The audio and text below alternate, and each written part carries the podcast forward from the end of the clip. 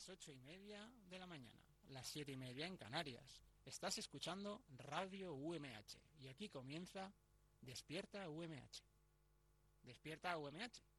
Despierta UMH. Despierta UMH.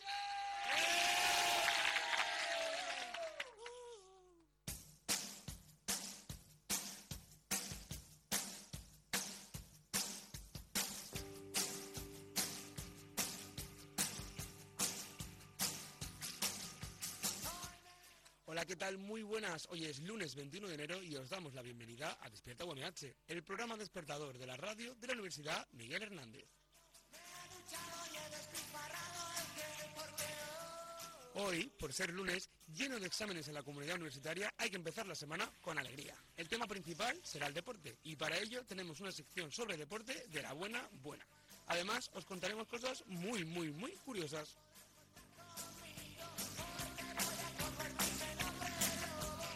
Un saludo enorme de mis compañeros José Domingo Delgado y José Antonio Gil, de Roberto Prada en la producción y de Jorge Bernabé en los controles técnicos. Yo soy Abraham y aquí comienza Despierta UMH.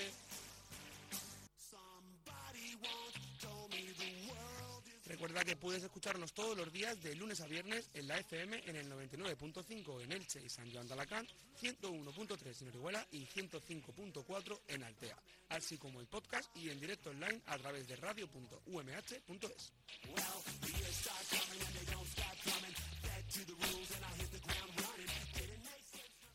Y hoy os traigo una noticia que, bueno, seguramente ya, ya habréis escuchado y ya, ya sabréis algo sobre, sobre ella, pero es que, aunque todos los medios hayan hablado del tema, me parecía muy necesario traerlo a, a- a despierta.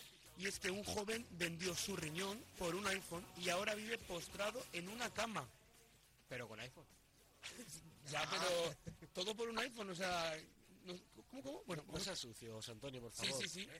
Bueno, la mala de... Las aspiraciones en la vida. No, La- no, no puedes darle el visto bueno, perdona, No, no, pero no, darle, no puedes darle el visto bueno a una noticia así, tío. Claro, o sea, Sí, por ¿hasta qué punto estamos llegando? Era el XRS nuevo. Bueno, vamos a, vamos a comentarle, o sea, vamos a, a, a leerle y luego la comentamos la noticia. La mala decisión de Xiao Wen, un joven que vendió su riñón para comprarse un iPhone, le está pasando factura, porque ahora vive postrado a una cama, conectado a una máquina de diálisis y con atención permanente las 24 horas del día. La historia de este joven chino se remonta al año 2011, cuando en ese entonces un estudiante de- de 17 años decidió conseguir a toda costa un iPhone.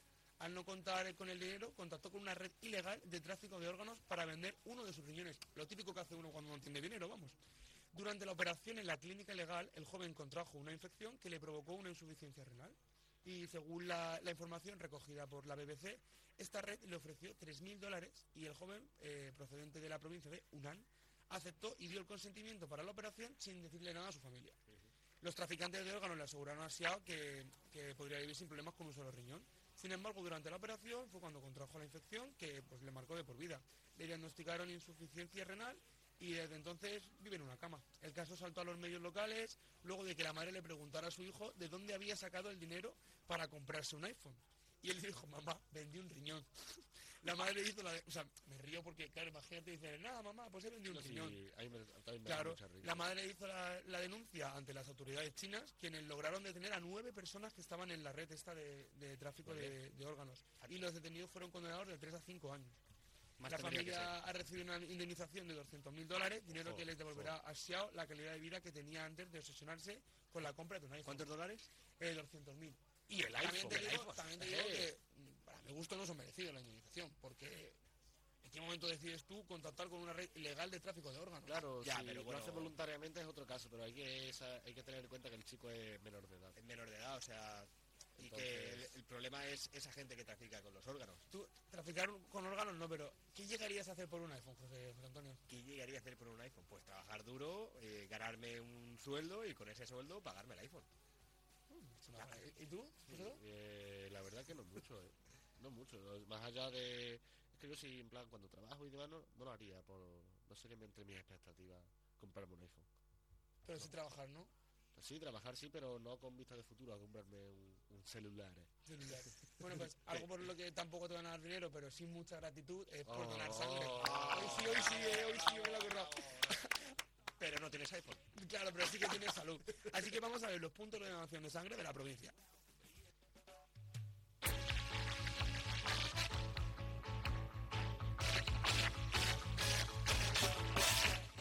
Equipos móviles de donación de sangre estarán situados hoy, lunes 21 de enero, en los siguientes puntos de la provincia. En Alicante, en el Hospital General, en la sala de donaciones, de 8 y media de la mañana a 9 de la noche. También en el colectivo Trabajadores Iber, Ibermutuamur, en el Salón de Actos, de 9 y media de la mañana a 2 de la tarde. En San Juan, en el Centro de Transfusión de Alicante, en la sala de donaciones, de 8 y media de la mañana a 2 de la tarde. Y también en Orihuela, en el Hospital Vega Baja, en la sala de juntas, de 9 y media a 11 y media de la mañana. Y recuerda, donar sangre es, Es compartir vida.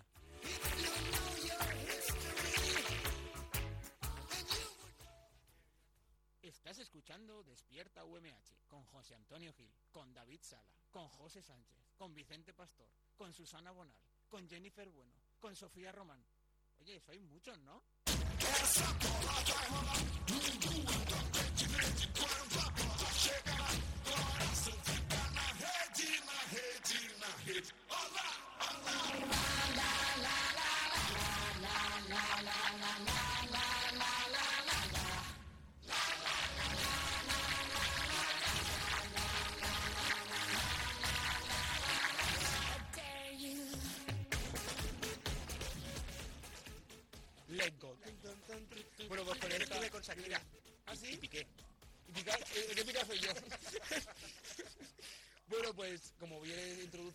Esta canción de- del Mundial de- del 2014, si no me equivoco, este Fracaso, ¿eh? La La La de, de Shakira, de Mazo, I Dare You, pues vamos a hablar de, de deportes y como siempre hablamos de deportes más, más a nivel internacional o a nivel nacional, he traído una sección de deportes de la comunidad valenciana, deportes que surgieron en la comunidad valenciana y aunque muchos de ellos son conocidos ya a nivel nacional, siguen siendo muy muy populares aquí.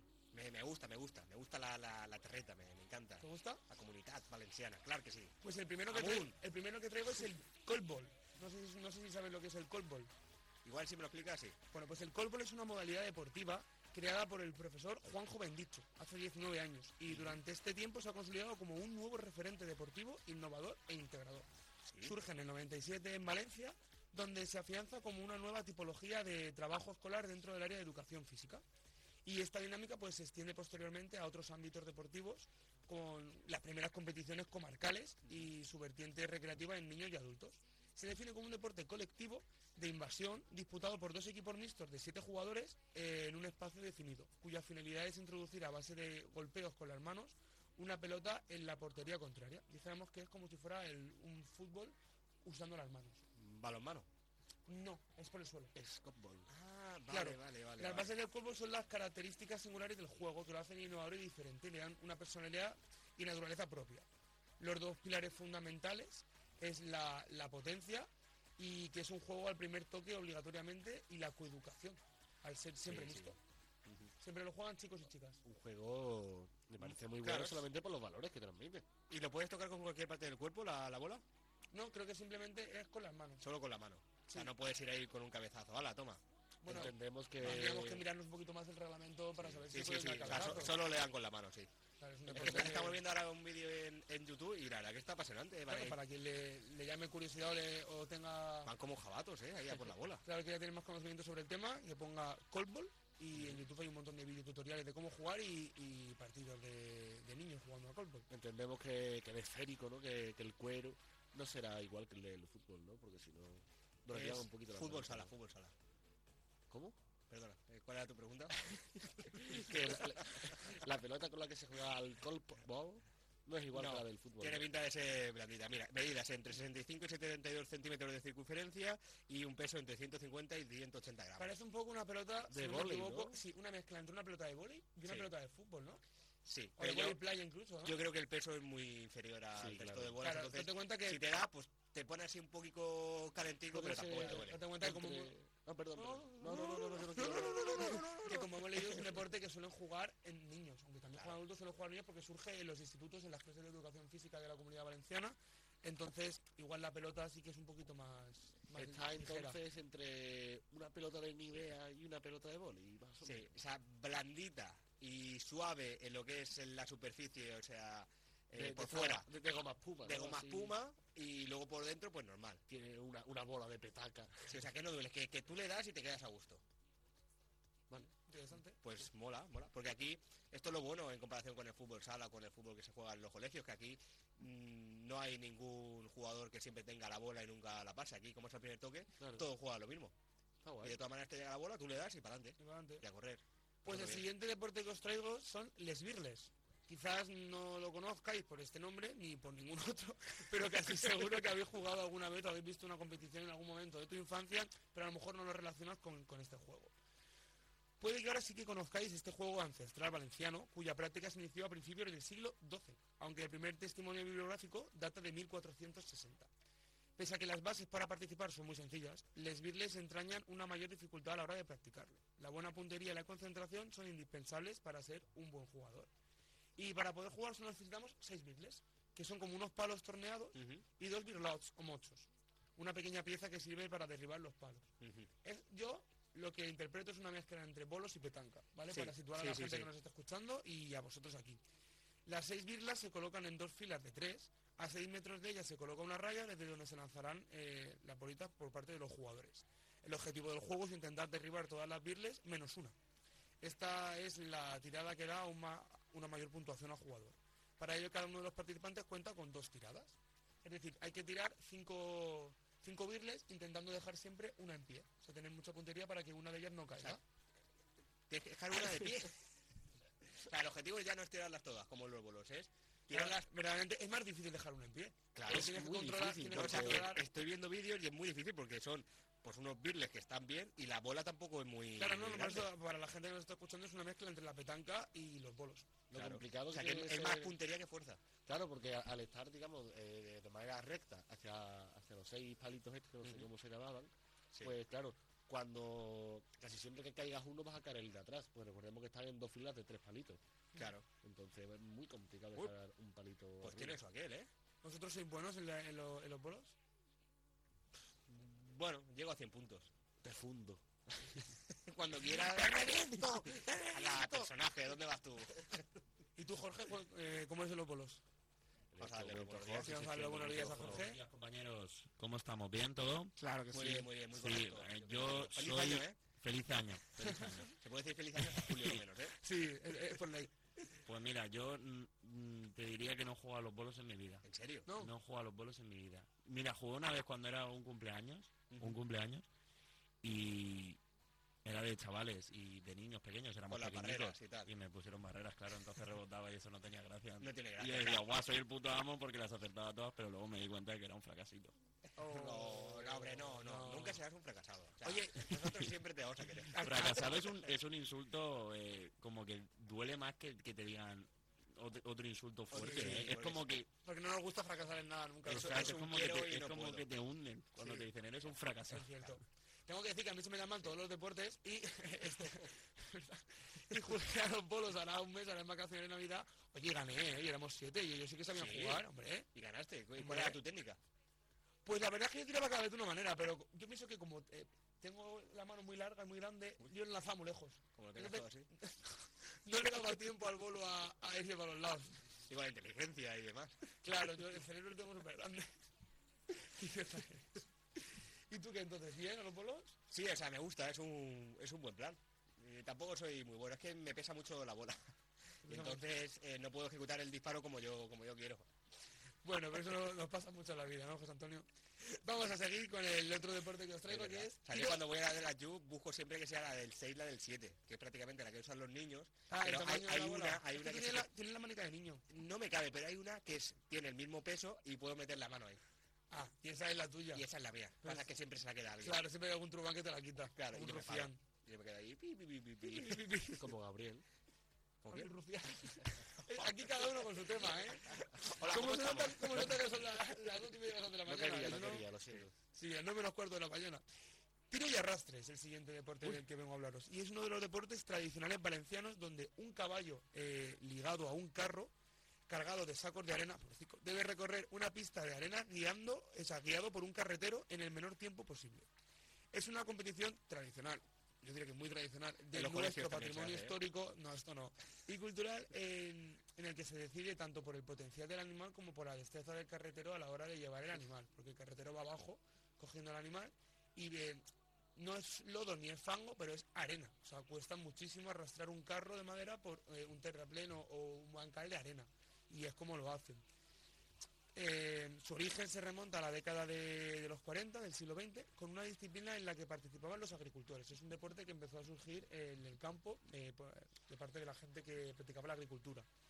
Las competiciones se desarrollan sobre una pista de arena de 50 o 60 metros de longitud y de 3 metros de ancho, estando en ellas totalmente prohibido el maltrato animal. O sea, no se le puede golpear al animal, ni dar golpes para que corra más, ni nada. La prueba consiste en recorrer la pista en el menor tiempo posible, teniendo en cuenta que durante el trayecto deben marcarse tres paradas obligatorias previamente señalizadas para que el animal descanse. Y también hay que decir que los sacos de arena, depende de la, categoría en la que participes, tienen un peso u, otro. La verdad que, es bastante llamativo, ¿eh? Porque cuesta mucho, o llevar el carro, el caballo, o sea, si al propio caballo le cuesta andar sobre ese tipo de, arena, además con peso, pues es muy, muy complicado, muchísimo mérito, ¿eh? Yo la verdad es que nunca había escuchado esto. ¿eh? No, la verdad que, que no, pero sí que es verdad que, por ejemplo, pues bueno, en YouTube hay varios vídeos de cómo se- hay grupos de amigos, asociaciones, peñas, que, que lo comparten. Es algo sobre todo arraigado en los agricultores. Pues vamos a hablar ahora de la pilota valenciana, que es el siguiente deporte Hombre, que os este he sí, traído. Claro. Sí, muy arraigado en Aspe también, ¿eh? La pilota. Sí, sí, con el... La pilota valenciana. La, la- la pilota valenciana. Ojo, ¿eh? Claro, ¿ha- Ojo, ¿Has ¿eh? jugado alguna vez a la pelota valenciana? Eh, Sí, he jugado a la pelota valenciana. No, no he jugado a la pelota Es que una valenciana. vez fui a la, a la playa en Valencia y me compré una pelota. Entonces jugué con la pelota valenciana. bueno, vamos, después de este estúpido velo vamos a, vamos a seguir. Y es que la pelota valenciana no podía faltar en esta lista porque es nuestro deporte por excelencia. Es como la horchata, ¿no? Sí, como, El como buque, los faltón. el- el buque insignia de la práctica deportiva Made in Valencia. Necesitaríamos tres programas para poder explicar qué significa este deporte, su historia, pilotaris ilustres, porque las personas que juegan a la pilota valenciana se llaman pilotaris. Pilotaris. Eso Modalidades. le- Pilotaris se le dice a la gente en mi zona Sí. cuando va un poquito pasadito de rosca, ¿no? ¿Sí? Y yo que va, wow, voy, voy pilotari, tío. Ah, pues aquí no, aquí se usa para eso. Igual lo que quiere decir es que quiere... Ay, perdón, que quiere pilotar. Claro, claro. Claro. Tipos de pelotas, de golpes, de normas. La cantidad de características que componen este deporte lo convierten en uno de los más completos que existen hoy en día, así como de los más exigentes.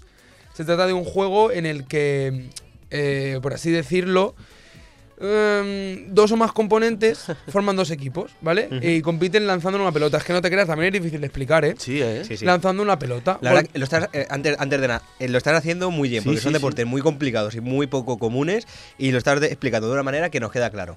Me Yo además no estoy ni mirando el guion y me estoy como recreando la imagen en la cabeza y es que ya me imagino marcando goles. Yo, yo me siento ahí, ¿eh? Sí. Yo me sentía tirando ahí los billetes. Sí. ¡Qué emoción! Bien. Golpeándolo con la mano, de- con la mano desnuda. ¿Eh? ¡Ojo! Hay que darle con, Sigue, sigue. como ligeras, eh, pero con, con ligeras protecciones tienes que ponerte la mano para cuando jugamos a, a la pelota valenciana, ¿vale? El deporte de la pelota fue practicado en la antigua Grecia e introducido en la península ibérica por el Imperio Romano. En aquella, en aquella época se solía jugar a la, modalidad, a la modalidad de yargues, muy similares al juego que importaron los romanos.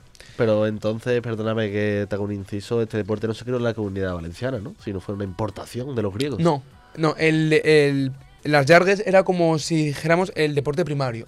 ¿Vale? Y de ahí se fue adaptando y lo que la comunidad valenciana el, ha avanzado se le llama piloto valenciano. La pilota. Porque es totalmente diferente a la manera de jugar de aquella, pero es como que surge de, de aquel uso de la Una pelota. influencia, por así Claro. decirlo. Lo peculiar de nuestra pilota es la facilidad para encontrar un lugar donde practicarlo, acompañado de lo económico que resulta jugar, puesto que apenas se encienda material deportivo. Un guante, sobre todo para los primerizos que aún no sepan bien Claro. darle a la pelota, porque el contacto con el suelo es muy frecuente con, con la pelota valenciana y pues, te puede hacer daño. Tienes que meter la mano Claro, por bajo, bajo. O sea, para apurar ahí. eh, Claro. Y el ingrediente eh, primordial son las ganas de competir y de prolongar el legado que nos dejan nuestros antepasados, puesto que es tan sencillo como elegir una simple calle y unos compañeros para poder jugar, pe- pese a que es preferible hacerlo en frontón, en galocheta o trinquet, en función de la modalidad a la que se esté jugando eh, en ese momento. Las reglas tampoco son nada complejas y hay que devolver la bola, aunque evidentemente en función del tipo de, de de pilotas tiene unas normas propias u otras. Para que la gente que no, no sepa lo que es la pelota valenciana nos entienda un poquito, es como se juega sobre todo también eh, los niños y se juega en las calles. Es, es también parecido al, al fútbol, no quiero decir que se parezca al fútbol, porque no se parece verdaderamente, pero sí que consiste en ir detrás de una pelota. Lo que pasa es que, como bien ha hecho José Antonio, hay que agacharse y darle con la mano. En todo momento se le tiene que dar con la mano. No es, di- es diferente al, al deporte del que hablábamos antes, al Polvo, colbol, porque en el polvo, colbol sí. que puede votar. La pelota puede votar. El- en la pelota valenciana tiene que ir por el suelo. Esto es como el frontón. Uf. Es Es- como si fuera un frontón, Es pero como por el suelo. frontón. Bueno, o sea, por el suelo hay tres tipos de golpes, que es el, Sí. el si tienes una pared detrás eh, te puede te puede rebotar, o sea, puede votar una vez y ya depende de cómo vaya. Es un Le puede deporte dar muy de volea. Es un deporte Es muy como el complicado. frontón. Es un deporte muy Es que es un deporte muy complicado. complicado porque yo me partiría los dedos cada dos segundos. Sí, No, y- pero no tienes por qué meterla claro, siempre bajo, o sea, claro. igual a- le puedes dar de volea directamente arriba, o sea, es Pero eh, si donde pelota- tú quieras. Pero si va por el suelo, hemos dicho, ¿no? No, no, no, no, bota. O sea, tú la lanzas a la pared. Hay varias modalidades. Eso, eso. refiriendo. Hay algunas Claro. que tú tienes que darle a ras del suelo siempre a la pelota. La pelota puede votar para despistar, en plan de, bueno, contra paredes, contra, por eso también se juegan pistas de frontenis, pero se le da siempre desde el suelo. Pero también hay otras modalidades en las que sigue Que siendo... es que es muy difícil y sin Me tener un la- conocimiento muy exhaustivo del tema, es di- o sea, he querido hablar de él, ¿vale? Porque me, me parece un deporte muy importante en la comunidad valenciana, pero sí que es cierto que necesitas unos conocimientos básicos para saber explicarlo totalmente. Por eso yo os animo, chicos y chicas que nos estéis escuchando, a que busquéis en YouTube Pilota Valenciana y hay un montón de vídeos explicativos, hecho- como el que está viendo nuestro compañero Sí. José Antonio en este momento de dibujos. Está muy bien, está. Pilota valenciana, guía pera despistar. Empieza primero con Vicent, que es una persona despistada que quiere conocer sobre eh, la pilota valenciana y lo está explicando muy bien y muy divertido. Yo- No, tanto, no tanto como tú, Abraham, o- pero está muy bien también. Yo he de decir que yo siempre jugaba la pilota valenciana en, en el recreo de, en Sí. mi instituto. Pero lo hacíamos con una pelota de voleibol y con un bote y con las manos sobre Sí. dos paredes, también como frontón, formando esa, esa L. Y a mí era un juego que me gustaba mucho. Que tengas tu constancia, ¿hay algún deporte que se practique en Andalucía que tú pienses que a lo mejor solo se practica por allí por la zona? Eh, la siesta. Para no caer. vaya. Vaya. Vamos a jugar a ver quién dice el tópico más rancio sobre una región. dinos, dinos, En José. este momento me estoy levantando. No, hombre, no. dinos. Eh, tío, dame tiempo para pensar. No lo sé, tío. No, no, No, ¿No, no no lo sé. recuerdas ahora un deporte así? Un deporte andaluz que solamente se... Que igual no tiene ni que estar reconocido, ¿sabes? En- que en- simplemente un en- deporte al que solías jugar cuando eras pequeño, con tus amigos, en, En, el en barrio. Murcia, por ejemplo. o era eh, más de fútbol. Eh, era más de jugar... Mira, mira, mira, un juego, un juego, un juego. El que ustedes le decís aquí, eh, policía ladrón. Bueno, primero yo, yo le digo... Polisicacos. yo le digo poliladrón, porque como es una palabra junta es poliladrón. Y yo jugaba a jabatos contra cazadores. Y lo que hacíamos era porque nos íbamos al, al campo, a una montaña, nos íbamos a la, a la parte que se decían las cataratas. Yo vi hace un corra. No, no, no, porque era una zona así de piedra muy bonita que le decíamos las cataratas porque había ba- bastantes cataratas. Ajá. Y claro, como jugábamos en aquel hábitat, pues en lugar de jugar a Poliladron, pues jugábamos a. Era el mismo, solamente que decíamos cazadores contra jabat. Está muy bien. En Murcia eh, hay también un juego muy arraigado que se llama el A buscar agua, chicos. no quiero dejar ninguna región de España sin discriminar, o sea, Claro. sin, sin meterme con ella. Claro. ¿Y en Aspe hay algún deporte? La pilota valenciana. ¿La pelota valenciana se practica Sí. mucho en Aspe? Sí. Sí. ¿Tienes tu constancia de eso? Sí, sí, sí. eh, De hecho, está, bueno, estaba eh, Emilio Mira, que es un gran referente de la pilota valenciana. ¿Cómo lo acaba de buscar y lo dice aquí que, ahora? que eso se conoce, y se- que, que todos los meses de agosto se, se celebra su trofeo memorial. Ostras, tienes memoria del todo, ¿eh? Claro, porque Ojo, ha cuidado, sido eh. un referente en la pilota valenciana. Ojo, cuidado, Aspe. Eh, lo que me gusta mucho también es la pilota a mano, que es lo mismo, pero en, en el País Vasco. O sea, juegan lo mismo, es prácticamente muy similar, pero cambian algunas cositas. Y eso lo echaban, no sé si todavía lo siguen echando, en la sexta, los domingos Sí. por la mañana, y era Pero se increíble. Pero veía- eso es la pelota vasca, ¿no? Sí, Sí, pero se veía difícil, ¿eh? Pero. se veía muy Se- difícil. además, se veía Muy que guay igual porque- unos viajes. unos Porque la viajes. pelota vasca lo que hace es que la, la pelota pesa muchísimo más. Sí, sí, sí. Pero y se ponen en las manos como una especie de, de arandelas metálicas Claro. que hace que te pese muchísimo más la mano. Entonces cuando le pegas a la pelota esa, pues le pegas un Ya, pero tú sabes lo que es ¡Bim! tirar la mano para atrás. ¡Bim! ¡Bim! ¡Bimba! ¡Bimba! Pues es apasionante, ¿eh? Cómo, cómo se lo dan todo ahí, ¿eh? Sí. Bueno, desde aquí a la gente que nos estéis escuchando, eh, pediros que si conocéis otro otros deportes que sean así más alternativos de los que no hemos hablado o penséis que son de la comunidad valenciana o, o de la provincia de donde, de donde vengáis, ponéroslo en redes sociales y, y los comentamos en otro programa si, si son así, ¿no? Sí, exacto. Arroba despierta OMH y ahí lo compartimos Está todo. muy bien aprender siempre programa. Lo que también me gusta y, y que en la comunidad valenciana se practica mucho y se está promoviendo bastante es, eh, bueno, eh, los deportes adaptados, que recientemente, pues bueno, está habiendo un auge de, de este tipo de, de deportes bastante llamativos y que sobre todo está generando muy buena sensación entre gente, entre público general que va a verlo. O sea, el deporte adaptado, hay varias disciplinas como la boquia, eh, bueno, baloncesto en silla de ruedas que ya tiene mucho Boquia, me gusta tiempo. mucho El padre en silla de ruedas. Vamos que, por ejemplo, la boqui aquí en la provincia de Alicante se practica mucho y hay varios deportistas que compiten a nivel nacional e internacional, incluso Juegos Olímpicos, eh, Paralímpicos, perdón. Si algo me llama la atención antes de decir el último, el último deporte que he buscado, es que casi todos los deportes de la comunidad valenciana que he encontrado eh, surgen en los colegios y en los institutos, y eso me gusta. O sea, es, es en clase de educación física donde, donde van surgiendo. El, el que también molaba mucho en el colegio era el, el pañuelo. Ey, sí, sí, sí. Pero eso no surge en la O el, Que sí que surge en la escuela, ¿no? ¿Eso dónde va a surgir? o, o el Gavilán Gavilán. ¿Habéis jugado ustedes al Gavilán Gavilán? No sabéis cuál es el Eso lo Gavilán cantaba, ¿no? Gavilán. No, No, paloma. paloma. ¿Era ese? No, por tu cara creo que no era del que estamos hablando. ¿Cuál, cuál es? ¿Cuál es, José? José se ha quedado en mute, está que no, no, no puede... Estoy sin palabras. ¿Pero cuál es? ¿Cuál es? Nada, era un, un juego que se jugaba en un terreno rectangular, casi siempre pues en la pista de fútbol o de baloncesto, y en el que todos los participantes se ponían a un extremo y el que se la quedaba, que siempre era yo, porque siempre nunca me dejaban jugar, no hombre, broma. Pues se ponía en el centro del campo y los demás pues tenían que intentar pasar hacia la otra zona del campo sin que estar en el medio los cogiera. Algo sencillito y fácil que, bueno, para los niños gorditos les servía para perder algo. O para sentirse más, más sí, discriminado. sí, sí. A mí siempre me han gustado los deportes en los que la gente no tenía que, no, no- no tenía que elegir equipo. Ah, sí, siempre, siempre te eligen. El último, ¿no? ¿eh? Sí. Es duro, ¿eh? Pero no y aunque no te elijan el último, aunque te elijan en el medio, pero siempre dices, madre mía, y lo ha elegido a él antes que a mí. eh, sí. Y ojo, muy importante siempre la labor de elegir equipo. eh, quien elige equipo tiene que tener mucha cabeza, porque luego puede ser que esté descompensado. No sé si os ha pasado a ti, José, en alguna pachanga de fútbol. Sí, sí, pero es que además lo, lo que más te duele de ahí es cuando a lo mejor la echa algún amigo tuyo y Sí. dice, tío, somos colegas, no me, has, no, no me has pedido a mí. Ya, pero es que este... Tío, pero somos no, pero es que tío". es por el perfil del futbolista que está buscando.